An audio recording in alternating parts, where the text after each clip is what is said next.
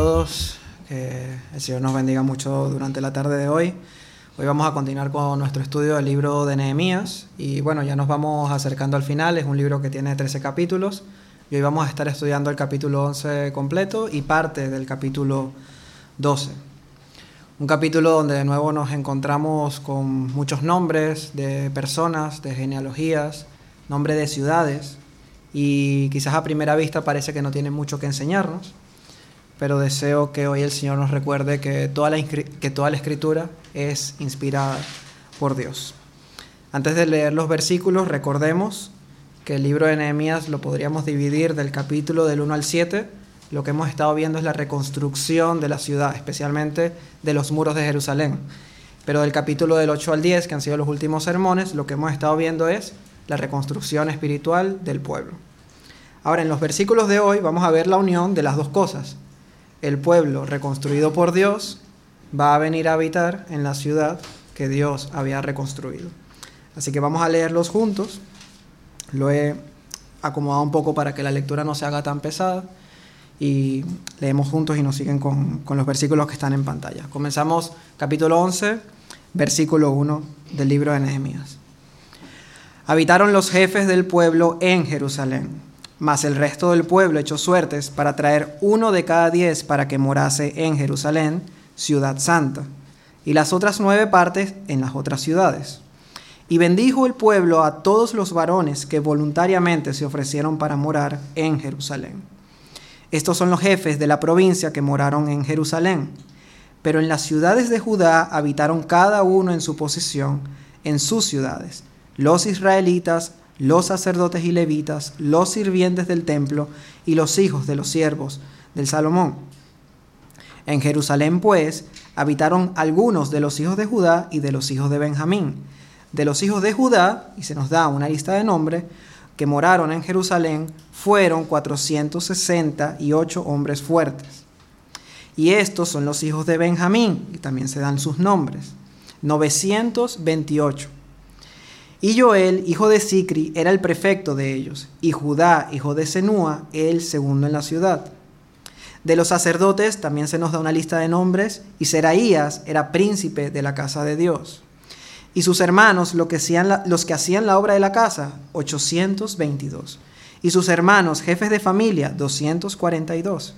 Y Amasai y sus hermanos, hombres de gran vigor, 128 el jefe de los cuales era Sabdiel, hijo de Gedolim. De los levitas se nos dan sus nombres. Y Sabetai y Josabad, de los principales de los levitas, eran capataces de la obra exterior de la casa de Dios. Y Matanías, el principal, el que empezaba las alabanzas y acción de gracias al tiempo de la oración. Batbuquías, el segundo de entre sus hermanos. Todos los levitas en la santa ciudad eran 284 los porteros, Acub, Talmón y sus hermanos, guardas en las puertas, 172. Y el resto de Israel, de los sacerdotes y de los levitas, en todas las ciudades de Judá, cada uno en su heredad. Los sirvientes del templo habitaban en Ofel, y Sija y Gispa tenían autoridad sobre los sirvientes del templo.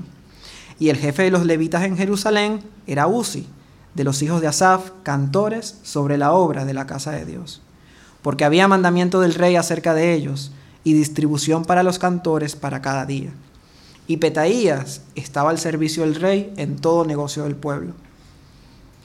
Tocante a las aldeas y sus tierras, algunos de los hijos de Judá habitaron en Kiriat Arba y sus aldeas, y se da el nombre del resto de las ciudades. Y habitaron desde Berseba hasta el valle de Hinnom. Y los hijos de Benjamín habitaron desde Jeba en diferentes ciudades y algunos de los levitas en los, en los repartimientos de Judá y de Benjamín. Pasamos al capítulo 12. Estos son los sacerdotes y levitas que subieron con Zorobabel, hijo de Salatiel, y con Jesuá. Estos eran los príncipes de los sacerdotes y sus hermanos en los días de Jesuá. Y los levitas, y se nos dan sus nombres, que con sus hermanos oficiaban los cantos de alabanza. Y otros levitas con sus hermanos, cada cual en su ministerio. Jesuá engendró a Joyasim y se nos da toda su genealogía. Y en los días de Joyasim, los sacerdotes jefes de familia fueron, y tenemos allí también sus nombres. Los levitas en días de Eliasib, de Joiada, de Joanán y de Jadúa fueron inscritos por jefes de familia. También los sacerdotes hasta el reinado de Darío el persa. Los hijos de Leví, jefes de familia, fueron inscritos en el libro de las crónicas hasta los días de Joanán, hijo de Eliasib. Y los principales de los levitas y sus hermanos delante de ellos, para alabar y dar gracias conforme al estatuto de David, varón de Dios, guardando su turno Matanías y otros guardas eran porteros para la guardia a las entradas de las puertas. Estos fueron en los días de Joacín, hijo de Jesuá, hijo de Josadat, y en los días del gobernador Nehemías y del sacerdote Esdras, escriba. El título del sermón de hoy es Habitando la ciudad de Dios para tener el privilegio de avanzar su reino.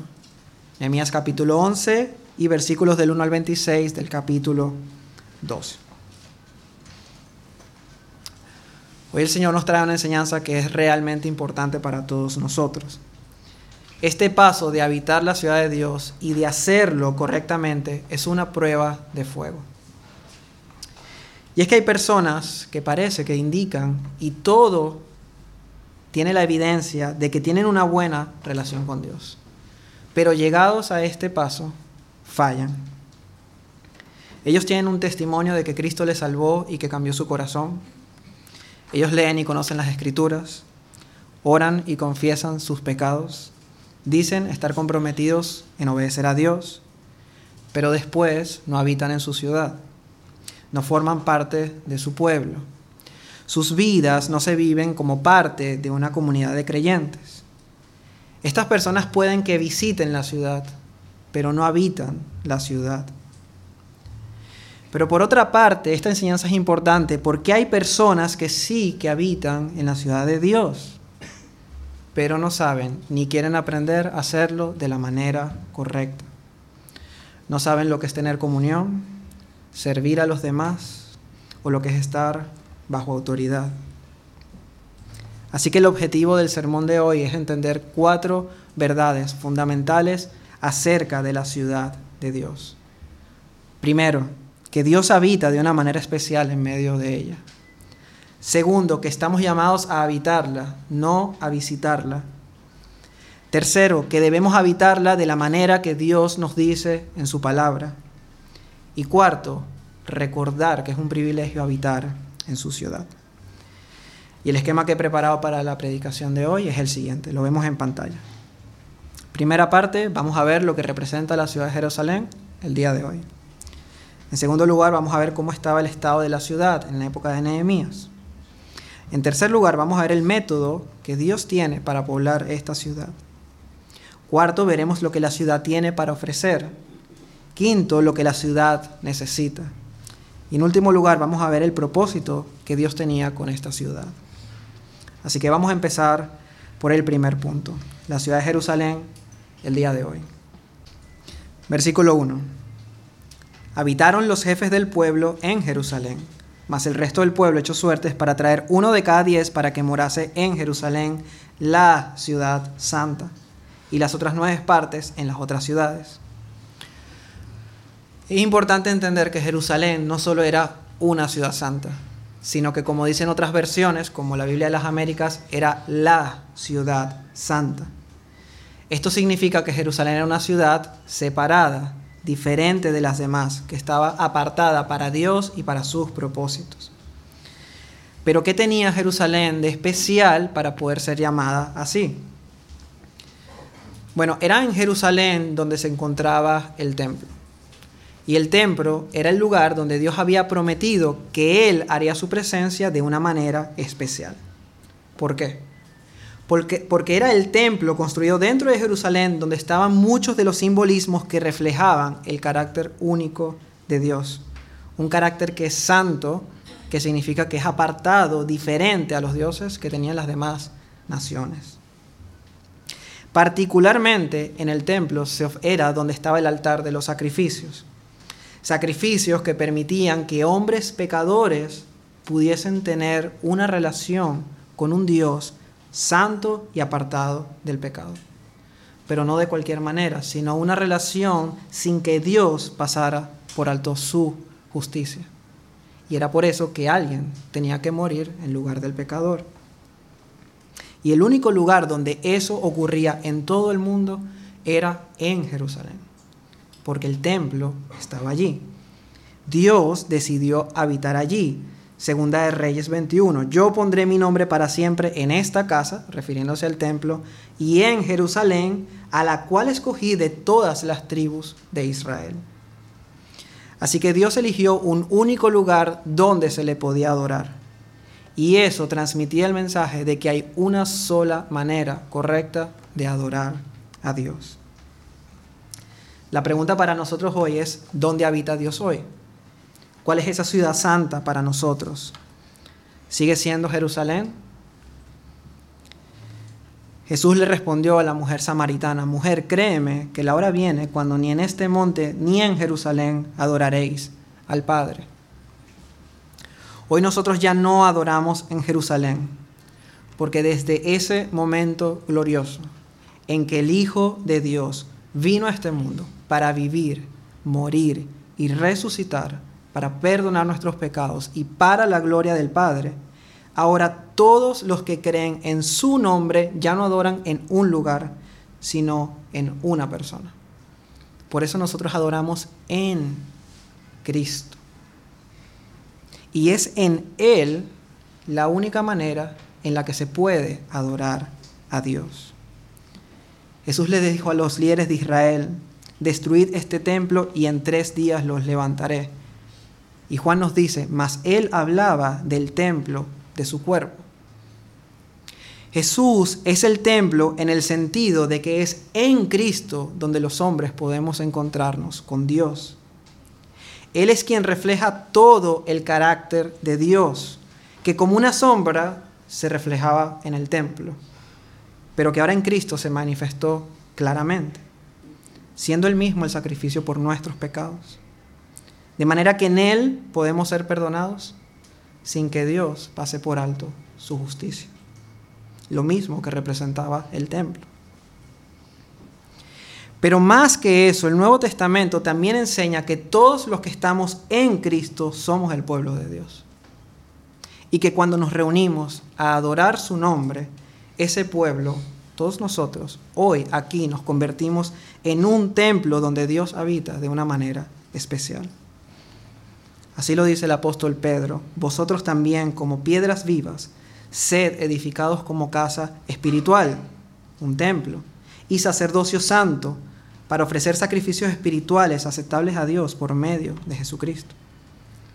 Ahora nosotros nos hacemos un templo al reunirnos en su nombre, ya no para ofrecer sacrificios de animales, sino para ofrecernos nosotros mismos como un sacrificio para Él, en servicio y en amor por medio de Jesucristo. Porque donde están dos o tres congregados en mi nombre, dice el Señor, allí estoy yo en medio de ellos. Así que el pueblo de Dios reunido en el nombre de Cristo es el sitio donde Dios habita de una manera especial, donde manifiesta su gloria y su carácter, muy especialmente a través de la predicación de la palabra y la predicación del Evangelio. Así que cuando nosotros veamos hoy en estos versículos al pueblo de Israel habitando la ciudad de Dios, vamos a poder sacar aplicaciones para nosotros como el pueblo de Dios para poder habitar y vivir en su iglesia, particularmente en la iglesia local. Pablo le dice a Timoteo, para que si tardo sepas cómo debes conducirte en la casa de Dios, que es la iglesia del Dios viviente, columna y baluarte de la verdad. Así que con este primer punto claro, ahora podemos pasar a ver los versículos de hoy. Pero primero vamos a ver el estado en el que se encontraba la ciudad, segunda parte. Vamos a leer unos versículos del capítulo 7, porque es allí donde Nehemías nos narra la situación de la ciudad. Dice, la ciudad era espaciosa y grande, pero poco pueblo dentro de ella, y no había casas reedificadas. Entonces puso Dios en mi corazón que reuniese a los nobles y oficiales y al pueblo, para que fuesen empadronados según sus genealogías. Así que aquí está Jerusalén, con un templo y unos muros reconstruidos, pero la ciudad estaba vacía, seguía siendo una ciudad desierta. Porque la mayoría del pueblo no vivía en Jerusalén, fueron allí a construir los muros, pero luego todos vivían, la mayoría, en las aldeas de alrededor. Y eso era un verdadero problema. Vamos a poner un ejemplo. ¿Qué le pasa a tu casa si tú dejas de vivir allí, si nadie la habita? Primero, está más propensa que la roben y la ataquen, independientemente de la cantidad de cerraduras que le coloques. Segundo, se cae a pedazos, las cosas se dañan porque no hay nadie que las mantenga. Tercero, definitivamente no luciría como un lugar donde vive alguien importante digno de ser conocido. Ahora traslademos eso a una ciudad compuesta por casas abandonadas. Una ciudad que se podía saquear, una ciudad que se iba a derrumbar y definitivamente no iba a ser una ciudad que daría la impresión de que había un rey digno de ser conocido allí. Por eso Nehemías ve urgente repoblar la ciudad. Sí, para protegerla, sí, para prosperarla, pero sobre todo para poder dar testimonio del Dios que había puesto su nombre allí. Allí, no solo para que Israel le conociera, sino para que todas las naciones le conocieran. Y Nehemías nos dice que Dios puso eso en su corazón. Y lo que eso nos dice es que no solamente era el deseo de Nehemías, sino que está en el mismo corazón de Dios el deseo de que su ciudad se llene para que las personas le conozcan. Enseñanzas para nosotros. Primero, la iglesia necesita personas. Eso que parece evidente hay que decirlo. Para protegerla, para sostenerla, pero especialmente para dar testimonio al mundo. Y en segundo lugar, debe estar en el corazón de todo creyente que la ciudad de Dios se llene. Que se llene de personas para que las personas que están lejos del Señor puedan venir acercarse a Él y conocerle. Pero aunque ese deseo debe estar en todos nosotros y es un deseo piadoso, debemos tener cuidado porque no podemos llenar la ciudad de Dios de cualquier manera. No podemos hacerlo con nuestras estrategias sino con el método que Dios ha designado para llenar su ciudad. Y eso lo veremos en la tercera parte, el método para poblar la ciudad. Bueno, ¿cuál es ese método? ¿Cuál es el método que Dios utiliza? Es interesante que Nehemías tiene este deseo en el capítulo 7, pero no es sino hasta el capítulo 11 que la ciudad se empieza a poblar. Y la pregunta es, ¿por qué? Bueno, porque para que la ciudad cumpliera el propósito de Dios, para que realmente fuese santa, no era suficiente llenarla con descendientes físicos de Israel, que era lo que Nehemías quería hacer en un inicio. Quería que se empadronaran según sus genealogías. Y eso estaba bien, porque la ciudad tenía que estar llena de israelitas. Pero Dios quería que esté llena de verdaderos israelitas. Y eso nos lo explica Pablo en Romanos 2. Dice que no es judío el que lo es exteriormente, ni es la circuncisión la que se hace exteriormente, en la carne, sino que es judío el que lo es en lo interior. Y la circuncisión es la del corazón, en espíritu, no en letra, la alabanza del cual no viene de los hombres, sino de Dios. Y antes de poblar la ciudad, eso fue lo que Dios hizo en ellos.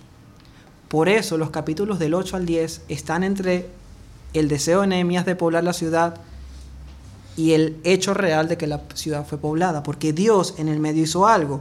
Dios le circuncidó el corazón con la espada de su palabra, cuando Esdras las predicó fielmente junto con los levitas. Eso fue lo que vimos en el capítulo 8, primera parte.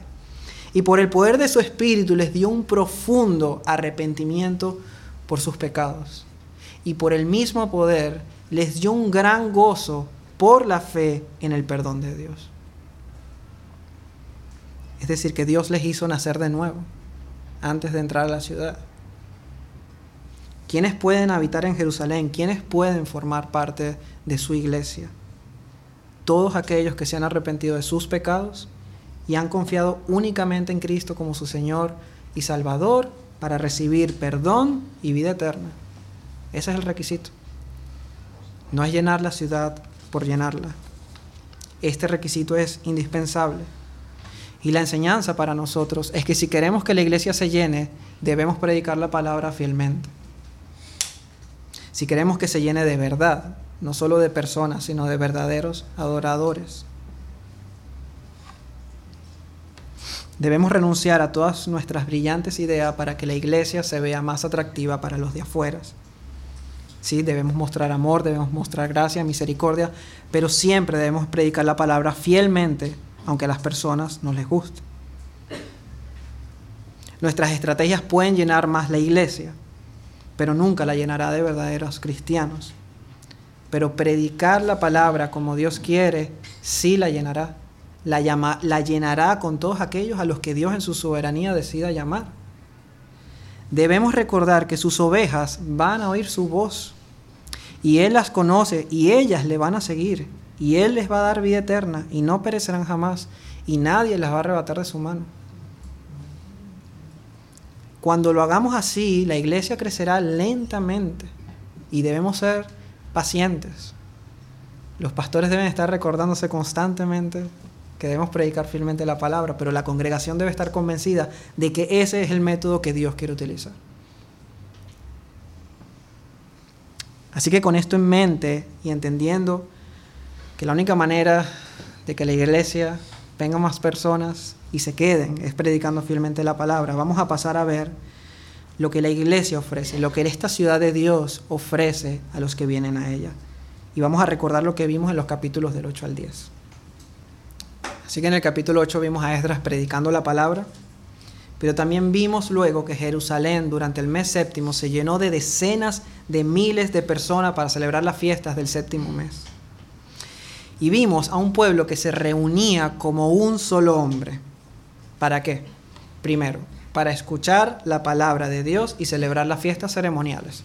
Segunda parte del capítulo 8. Se reunían juntos para orar y arrepentirse de sus pecados capítulo 9.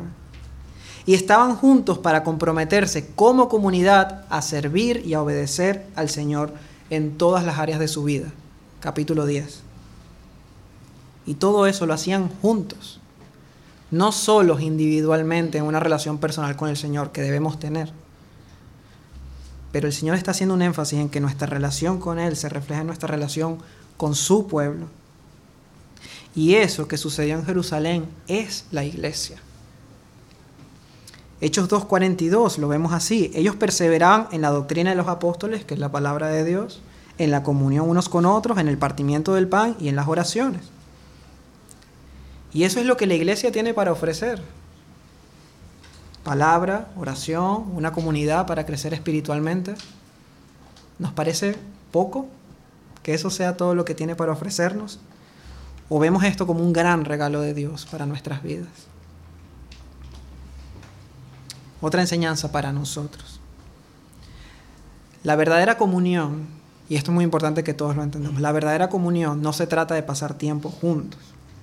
Por ejemplo, de reunirnos a comer, de reunirnos en alguna casa. Ninguna de estas cosas son malas, es una bendición. Pero muchas veces las confundimos con tener comunión. Hay personas en la iglesia que no tienen comunión no estudian la palabra junto a sus hermanos. No oran con ellos.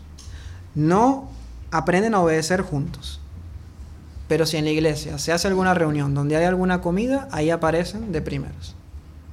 Pero todo lo demás no lo hacen. Y lo más triste es que ellos piensan que están teniendo comunión, pero no es cierto. Porque eso no es comunión, sin ser algo malo, de nuevo. El tiempo juntos no produce comunión. Es al revés. La comunión produce que deseemos pasar tiempo juntos. Y un tiempo juntos donde Dios está en el centro, en nuestras conversaciones, en lo que hablamos, nos edificamos, crecemos espiritualmente.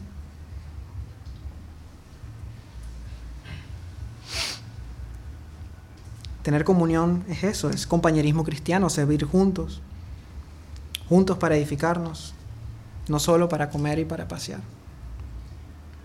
Pero también quiero extraer una enseñanza para aquellos que nos están visitando desde hace poco tiempo. Quiero darles con cariño estas recomendaciones antes de tomar la decisión de unirte e integrarte en una congregación. Primero, asegúrate que realmente crees en el Evangelio. Porque es el primer paso que ya vimos. Para poder estar en la ciudad de Dios, habernos arrepentido de nuestros pecados y creer solamente en Cristo como Señor y Salvador, no solo como Salvador, como Señor, que quiere decir que me he rendido a Él para obedecerle, y como Salvador. Segundo, asegúrate que quieres estar en la iglesia por la palabra de Dios, por las oraciones y para tener una comunidad con la que crecer juntos espiritualmente. Tercero, pasa un tiempo prudente viniendo los domingos para escuchar la palabra de Dios antes de integrarte en cualquier grupo de la iglesia. La experiencia nos dice que el 99% de las personas, y van a creer que este número es exagerado, pero no lo es, podría ser el 100%, pero he dejado lugar a, por si a las dudas. El 99% de las personas que piden unirse a algún grupo en la iglesia con menos de un mes de estar asistiendo, lo que sucede es, o no aparecen a la primera, o a la segunda reunión ya no van más.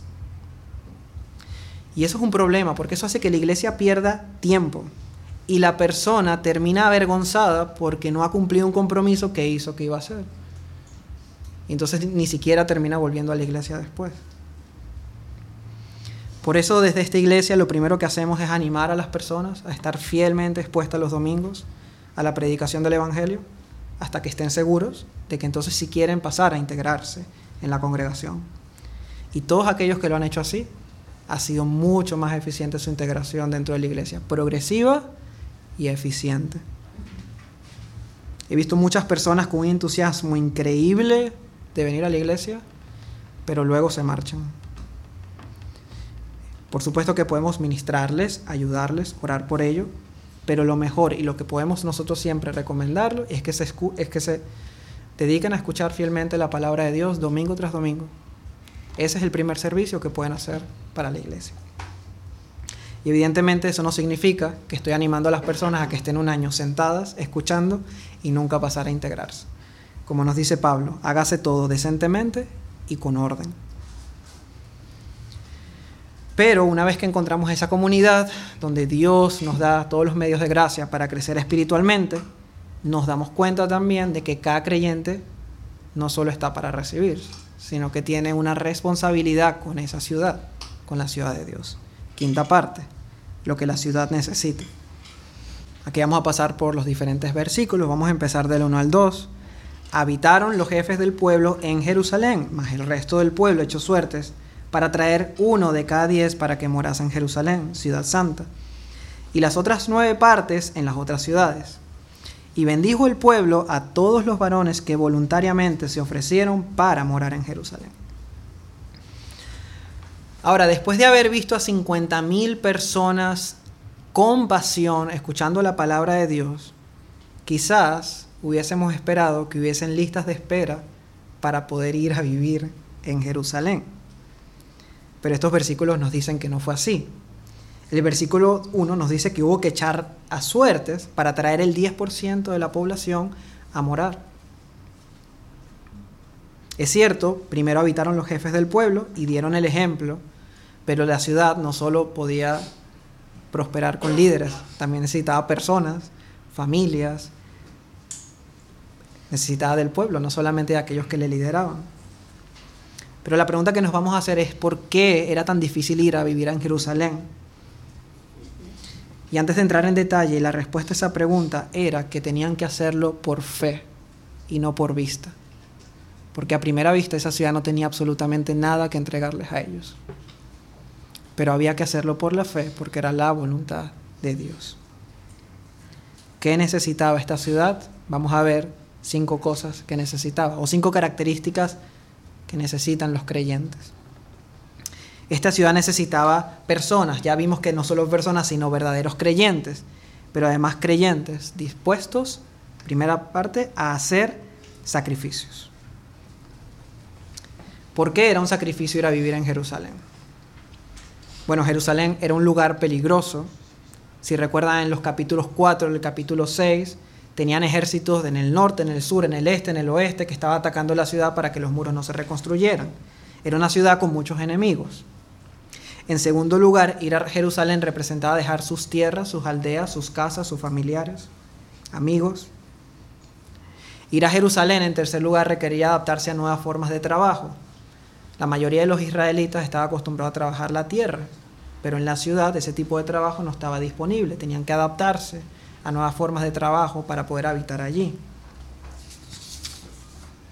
Así que la decisión de dejar sus comodidades, que eran legítimas, no tenían nada de malo, para ir a habitar en Jerusalén era un gran sacrificio.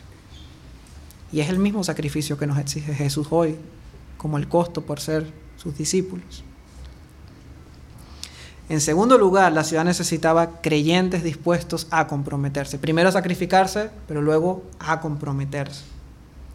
Y era un compromiso porque la ciudad tenía que ser habitada.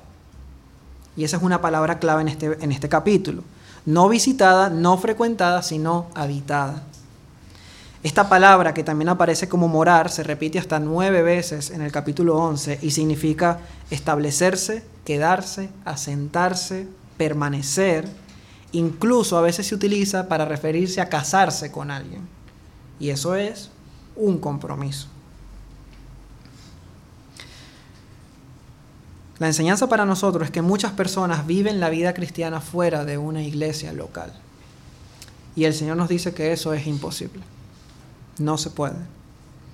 Una vida cristiana sin iglesia es una vida sin Cristo y una vida sin Cristo no es una verdadera vida. No se puede vivir la vida cristiana fuera de una iglesia local. Pero en segundo lugar, hay otras personas que sí tienen la iglesia como parte de su vida, pero solo la visitan la frecuentan, vienen, escuchan el sermón, se marchan. Y eso siempre que no haya algo más importante para hacer. Una pregunta para todos nosotros. ¿Alguna vez han tenido visitas en su casa? Sí, ¿verdad? Seguro que sí. Todos los que lo han hecho saben que es una alegría poder ser hospedadores y recibir a los demás y darle de lo que Dios te ha dado. Pero la realidad es que recibir visitas es un esfuerzo. Tu casa normalmente queda con más trabajo e incluso el trabajo que tienes que hacer antes para recibir a las personas genera trabajo. Es, es un trabajo, es un esfuerzo. Pero lo hacemos con gozo, con amor, para aquellos que queremos atender, que no son parte de nuestra familia e invitamos a nuestro hogar. Ahora, quiero que te imagines a un miembro de la familia que se comporte como una visita que llega a la hora de la comida, a veces llega tarde, come y se va. ¿Creen que esa persona es una bendición para esa familia? Esa persona es una carga. Esa persona solo da más trabajo. Y sé que es duro decirlo así, pero es que es la realidad. Y evidentemente no me estoy refiriendo a las personas que están conociendo a la iglesia, que tienen pocos meses con nosotros, Hablo de personas que pueden tener uno, dos, incluso más de tres años con nosotros y todavía se comportan como visitas y no puede ser. No hay sacrificio, no hay compromiso, solo recibir de los demás. Eso no es lo que Dios quiere para nosotros como cristianos. Si nosotros realmente somos miembros de la familia de Dios, como dice la Escritura, tenemos que empezar a comportarnos como tales. Tenemos que ser responsables y agradecidos con Dios en ese sentido. El llamado es a que nos consideremos unos a otros para estimularnos al amor y a las buenas obras, no dejando de congregarnos como algunos tienen por costumbre, sino exhortándonos y tanto más cuanto veis que aquel día se acerca. Cuanto veis que aquel día se acerca. Es una advertencia. La advertencia es que aquel día es el día en que Cristo vuelva y Cristo no viene por individuos. Cristo viene por su iglesia. Cristo viene por un pueblo. Y los que no sean parte de ese pueblo que tiene que manifestarse en la práctica, van a quedarse por fuera. No existe tal cosa como la vida cristiana fuera de una congregación. Ahora, ¿es difícil? Claro que sí, todos lo sabemos. Y lo vemos en estos versículos. Este pueblo que se había entregado al Señor está pasando por una lucha. es una prueba que Dios ha traído para que ellos se demuestren a sí mismos y van a hacer el sacrificio. Pero no quiero que nos olvidemos de algo fundamental que podemos pasar por alto. ¿Se dan cuenta de que estamos hablando de que Dios habitaba en esa ciudad? Y que solo eso debería ser suficiente para que todos quisieran ir allí. ¿Será que creemos que es Dios quien necesita que nosotros habitemos su ciudad? ¿O somos nosotros los que necesitamos habitar en su presencia? Y Él nos está regalando ese privilegio, que no es una carga, es un privilegio. Es un sacrificio, pero es un privilegio. En tercer lugar, la ciudad necesita creyentes dispuestos a responder al llamado de Dios. En Proverbios 16 se nos dice que la suerte se echa en el regazo, mas de Yahvé es la decisión de ella. Y es porque aquí se echaron suertes para ver quién venía a la ciudad.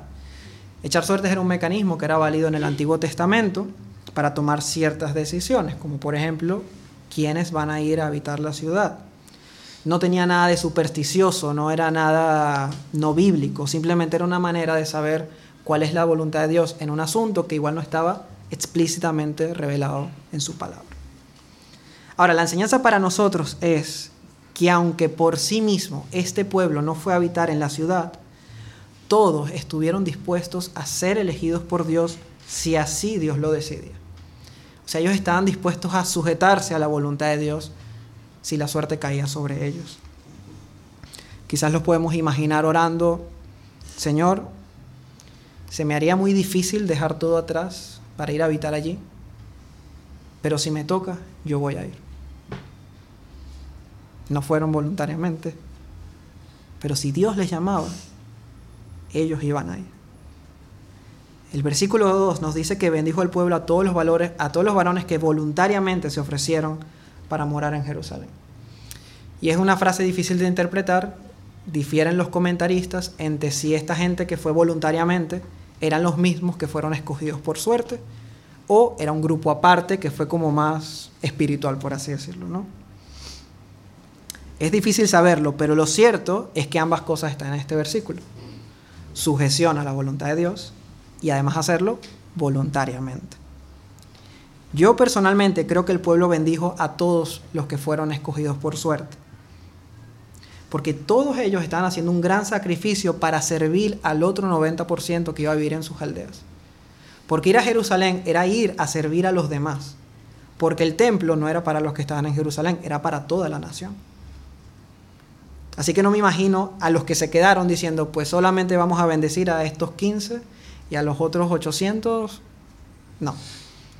Creo que pidieron la bendición de, de, Dios sobre todos aquellos que fueron a la ciudad. Que luego de ser elegidos, lo hicieron voluntariamente, con buen ánimo, de buena gana, luego del llamado de Dios. Y eso también lo necesita la iglesia hoy que las personas respondan voluntariamente, de buena gana, a ese llamado que Dios nos hace a comprometernos con su ciudad, con su que es la iglesia. El llamado de las escrituras es que nos ruega por las misericordias de Dios que nos presentemos nosotros como un sacrificio vivo para Dios, santo, agradable, y que ese es verdaderamente un culto racional. Y es un llamado a que el 10, no a que el 10% de la iglesia lo haga, sino a que toda la iglesia lo haga así. Debemos recordar que si hemos creído en Cristo ya no somos extranjeros, sino que somos conciudadanos de los santos. Todos los creyentes somos ciudadanos del reino de Dios, unos con otros, y miembros de la familia de Dios, todos, no solo el 10%.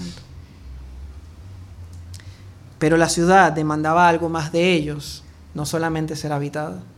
La ciudad también demandaba creyentes dispuestos y disponibles a servir. No solo dispuestos, que decían que iban a servir, sino que cuando se les llamara a hacerlo, lo hicieran. Vamos a verlo en el versículo 3. Este versículo nos muestra una descripción de quienes habitaron Jerusalén. Dice, estos son los jefes de la provincia que moraron en Jerusalén, pero en las ciudades de Judá habitaron cada uno en su posesión, en sus ciudades. Los israelitas, los sacerdotes y levitas, los sirvientes del templo y los hijos de los siervos de Salomón. Lo que vamos a ver a continuación es una descripción de aquellos jefes de la provincia que moraron en Jerusalén. Y para no leer otra vez todos los versículos, he preparado un pequeño esquema de cómo están distribuidos estos versículos. Se nos dan los nombres primeramente, estos son todos los que fueron a Jerusalén, de los hijos de Judá, luego los hijos de Benjamín, luego los nombres de los sacerdotes, de los levitas y de los sirvientes del templo.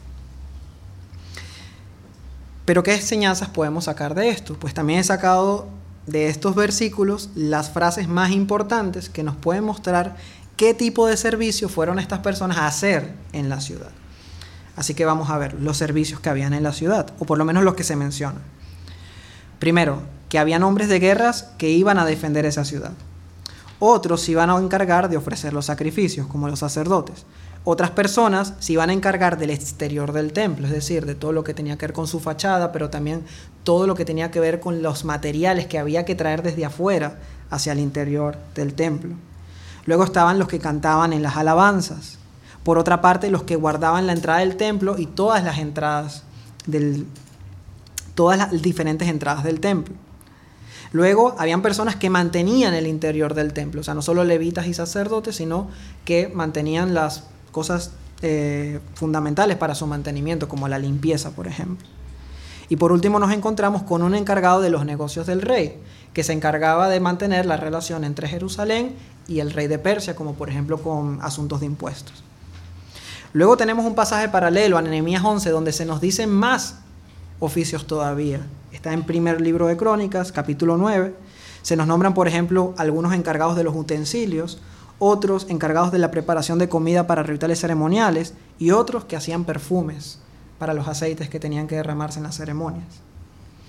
Todos tenían una función. Unas eran más visibles, otras eran más visibles, pero todos tenían una responsabilidad para correcto funcionamiento del templo y de la ciudad. Y es importante que todos estos versículos nos nombran el servicio que ellos hacían en Jerusalén, particularmente no fuera de ella. ¿Qué quiero decir con esto? Que está bien que todos nosotros sirvamos al Señor en nuestros trabajos, en nuestros hogares, con nuestras redes sociales. Eso es algo que todos nosotros debemos hacer. Pero la pregunta para nosotros es, ¿cuál es tu responsabilidad en tu iglesia local? ¿De qué te encargas para que toda la logística de tener un culto de adoración pueda funcionar? Para que así se pueda predicar el Evangelio. ¿Cuál es tu función dentro del sostenimiento del ministerio, de la predicación de la palabra semana tras semana? Eso es una respuesta que todo miembro de una iglesia debe, esa es una pregunta que todo miembro de una iglesia debe tener una respuesta específica. Si tienes más de un año con nosotros y todavía no tienes una responsabilidad, hay algo que está fallando. Y el llamado es a que te comprometas, a que te sacrifiques, a que entiendas y te sujetes al llamado de Dios de servirle en su iglesia. Si no sirves, no estás habitando la ciudad. Puede que la visites, pero no formas parte de ella. Y no quiero que seas una de esas visitas de las que hemos estado hablando. Quiero que seas parte de la familia de Dios y disfrutes del privilegio de servir al Señor Jesús. Así que según el don que has recibido de Dios, ministralo, sirve a los demás como un buen administrador de la multiforme gracia de Dios. Y última característica, que tiene una importancia fundamental y es más importante de lo que cualquiera de nosotros se pueda imaginar. Todo creyente debe estar dispuesto a servir, sí, pero debe estar dispuesto a servir bajo autoridad bajo autoridad. También he extraído las frases más importantes de todos estos versículos con respecto a la autoridad en el servicio. Vamos a verlo. En el versículo 9 se nos dice que había un prefecto, que era una autoridad civil, y un segundo al mando en la ciudad. También se nos nombra al sumo sacerdote. Luego está el jefe de los sacerdotes en la parte práctica de ofrecer sacrificios. También se nos nombran los capataces o los directores de la obra exterior del templo. En las alabanzas había un principal y un segundo. Hay dos personas que eran las autoridades sobre los sirvientes del templo y también estaba el jefe de los levitas. ¿Qué nos enseña esto? Que cada oficio en esa ciudad tenía autoridades. Y esto nos enseña que la iglesia también necesita tener diferentes autoridades, no solamente los pastores porque aquí hay muchas cosas que hacer y se necesitan personas que asuman autoridad y sean responsables por esos diferentes servicios. Pero también nos enseña que todos aquellos que servían en Jerusalén tenían que hacerlo bajo la autoridad de otros. ¿Para qué? Para que ese servicio se hiciera de manera correcta y ordenada. Estos versículos los que muestran es orden, armonía, unidad. Y la pregunta, alineada con la pregunta anterior de cuál es tu responsabilidad específica en la iglesia, es a qué autoridad le rindes cuenta por tu servicio a la iglesia. Si a quién está supervisando tu servicio, le rindes cuenta a alguien, de nuevo, si no podemos dar respuesta a esta pregunta, hay algo que no está bien. Y esto es una piedra de tropiezo para muchos. Muchos que quieren servir al Señor, pero que quieren hacerlo a su manera. Y no podemos servir al Señor a nuestra manera. Así no podemos avanzar su reino. Porque servir bajo autoridad requiere una virtud cristiana fundamental que es la humildad. Solo la persona humilde puede seguir instrucciones, puede aceptar correcciones, se hace responsable por el rendimiento de su servicio. Incluso algo tan elemental como respetar y mostrar respeto a los que te guían es cosas que a veces en la iglesia brilla por su ausencia. No la mayoría, pero personas que se ven parte de la iglesia y no saben ni siquiera guardar respeto a los demás. Esto que acabamos de, nombrar, ser responsable, seguir instrucciones, estar bajo autoridad, es tan evidente en nuestros trabajos. Nadie lo pondría en duda, pero parece que cuando lo aplicamos en la iglesia es como que nos cambia la mentalidad. Y una de las cosas más tristes que he podido experimentar en las personas que no se sujetan es que normalmente tienen unos dones que serían de gran bendición para la iglesia. Pero lo tiran todo a la basura por su arrogancia. Y de nuevo, es muy triste verlo eso. Tenemos que recordar que no servir bajo autoridad es la evidencia de que no queremos servir para la gloria de Dios, sino que queremos servir para nuestra gloria, para nuestros propios propósitos. Muchas personas se han marchado de la iglesia por esta causa. Cuando se empieza a ejercer autoridad sobre ellas, se van. Pero otras se han estancado y han retrocedido espiritualmente por lo mismo. Y debemos recordar que quien se opone a la autoridad, a lo establecido por Dios, resiste, y los que resisten acarrean condenación para sí mismos. ¿Saben para qué Dios pone autoridades? Vamos a hablar en este caso de la iglesia. Dios lo pone para evitarnos la desgracia de hacer un servicio según nuestra propia opinión y luego tener que rendir cuentas delante de Él por un servicio mal hecho. Así que la autoridad, lejos de ser un problema, realmente es una gran bendición. Y todos los que en esta iglesia sirven bajo autoridad pueden dar testimonio de que es una gran bendición del cielo, sobre todo si nuestros líderes están enfocados en el Señor. Quizás hoy sea un día para cambiar de mentalidad para humillarnos ante el Señor y dejar de estar estancados espiritualmente por causa de nuestra arrogancia. Veamos el último punto, el propósito que Dios tenía con la ciudad. De nuevo, muchos versículos, así que he dividido un poco el esquema para comentar los puntos más importantes.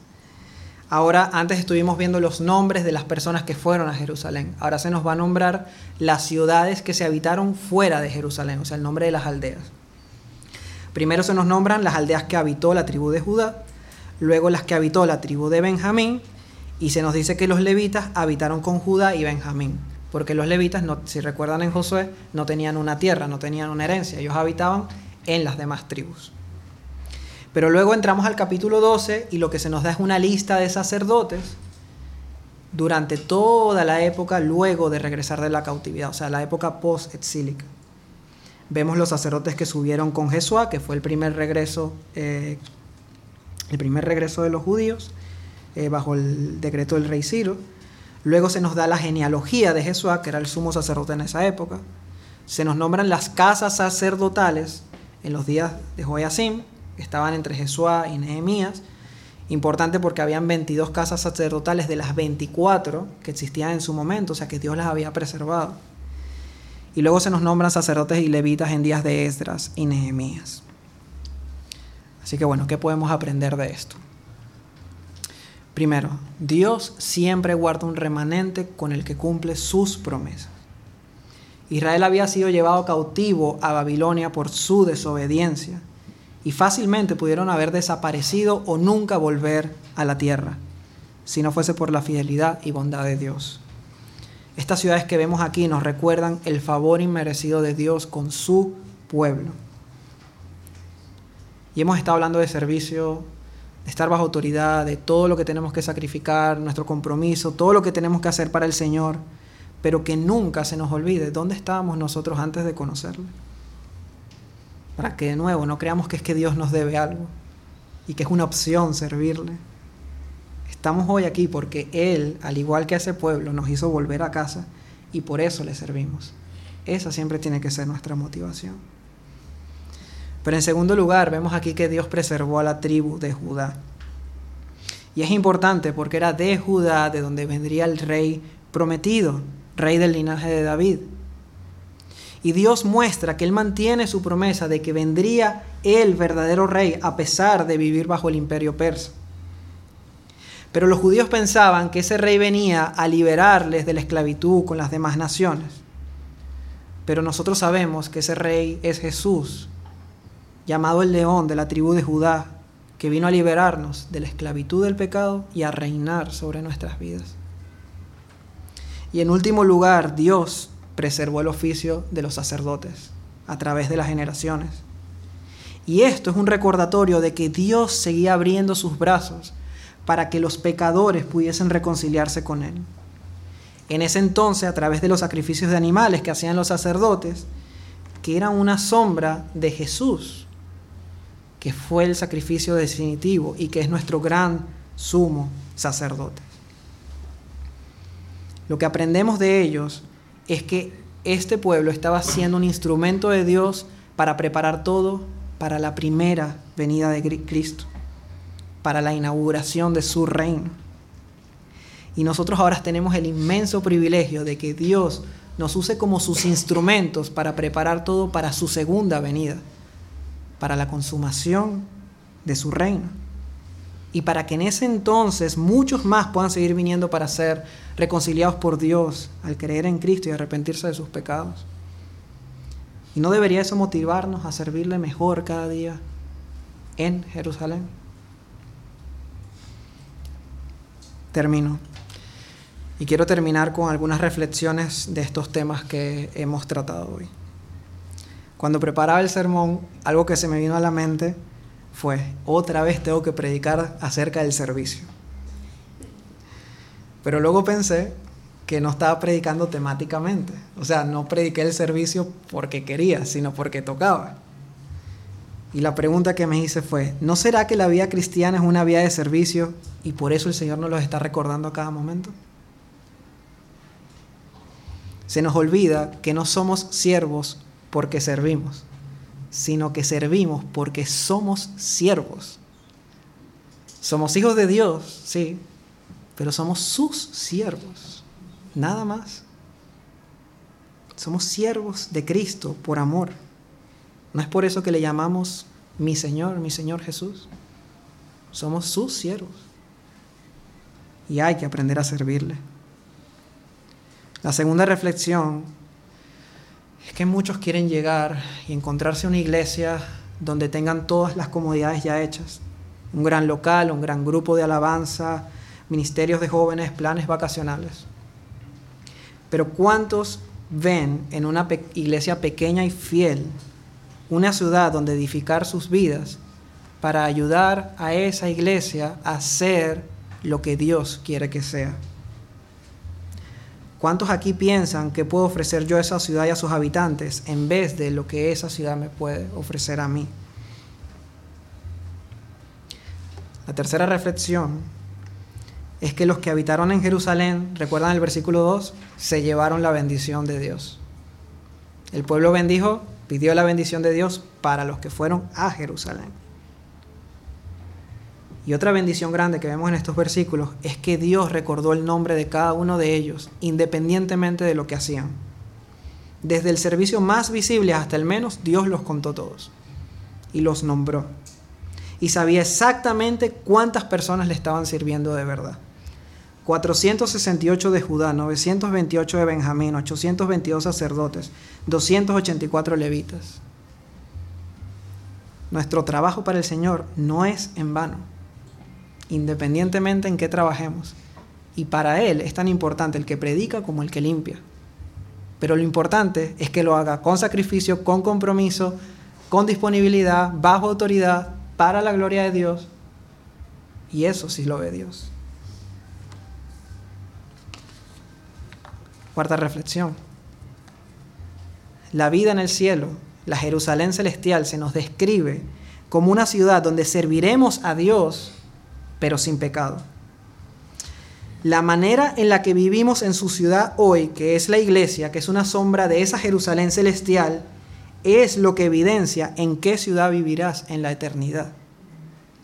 Viviremos en la eternidad de la manera en la que estamos viviendo ahora. Si no le queremos servir ahora, ¿por qué vamos a querer servirle después?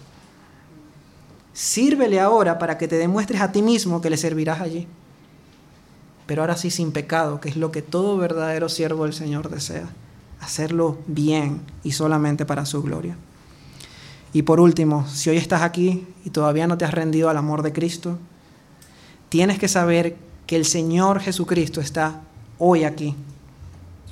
De verdad no como una metáfora. Él se ha reunido aquí, Él ha hecho su presencia aquí de una manera especial en este templo formado por todos aquellos que nos reunimos en su nombre y que hemos creído en Él.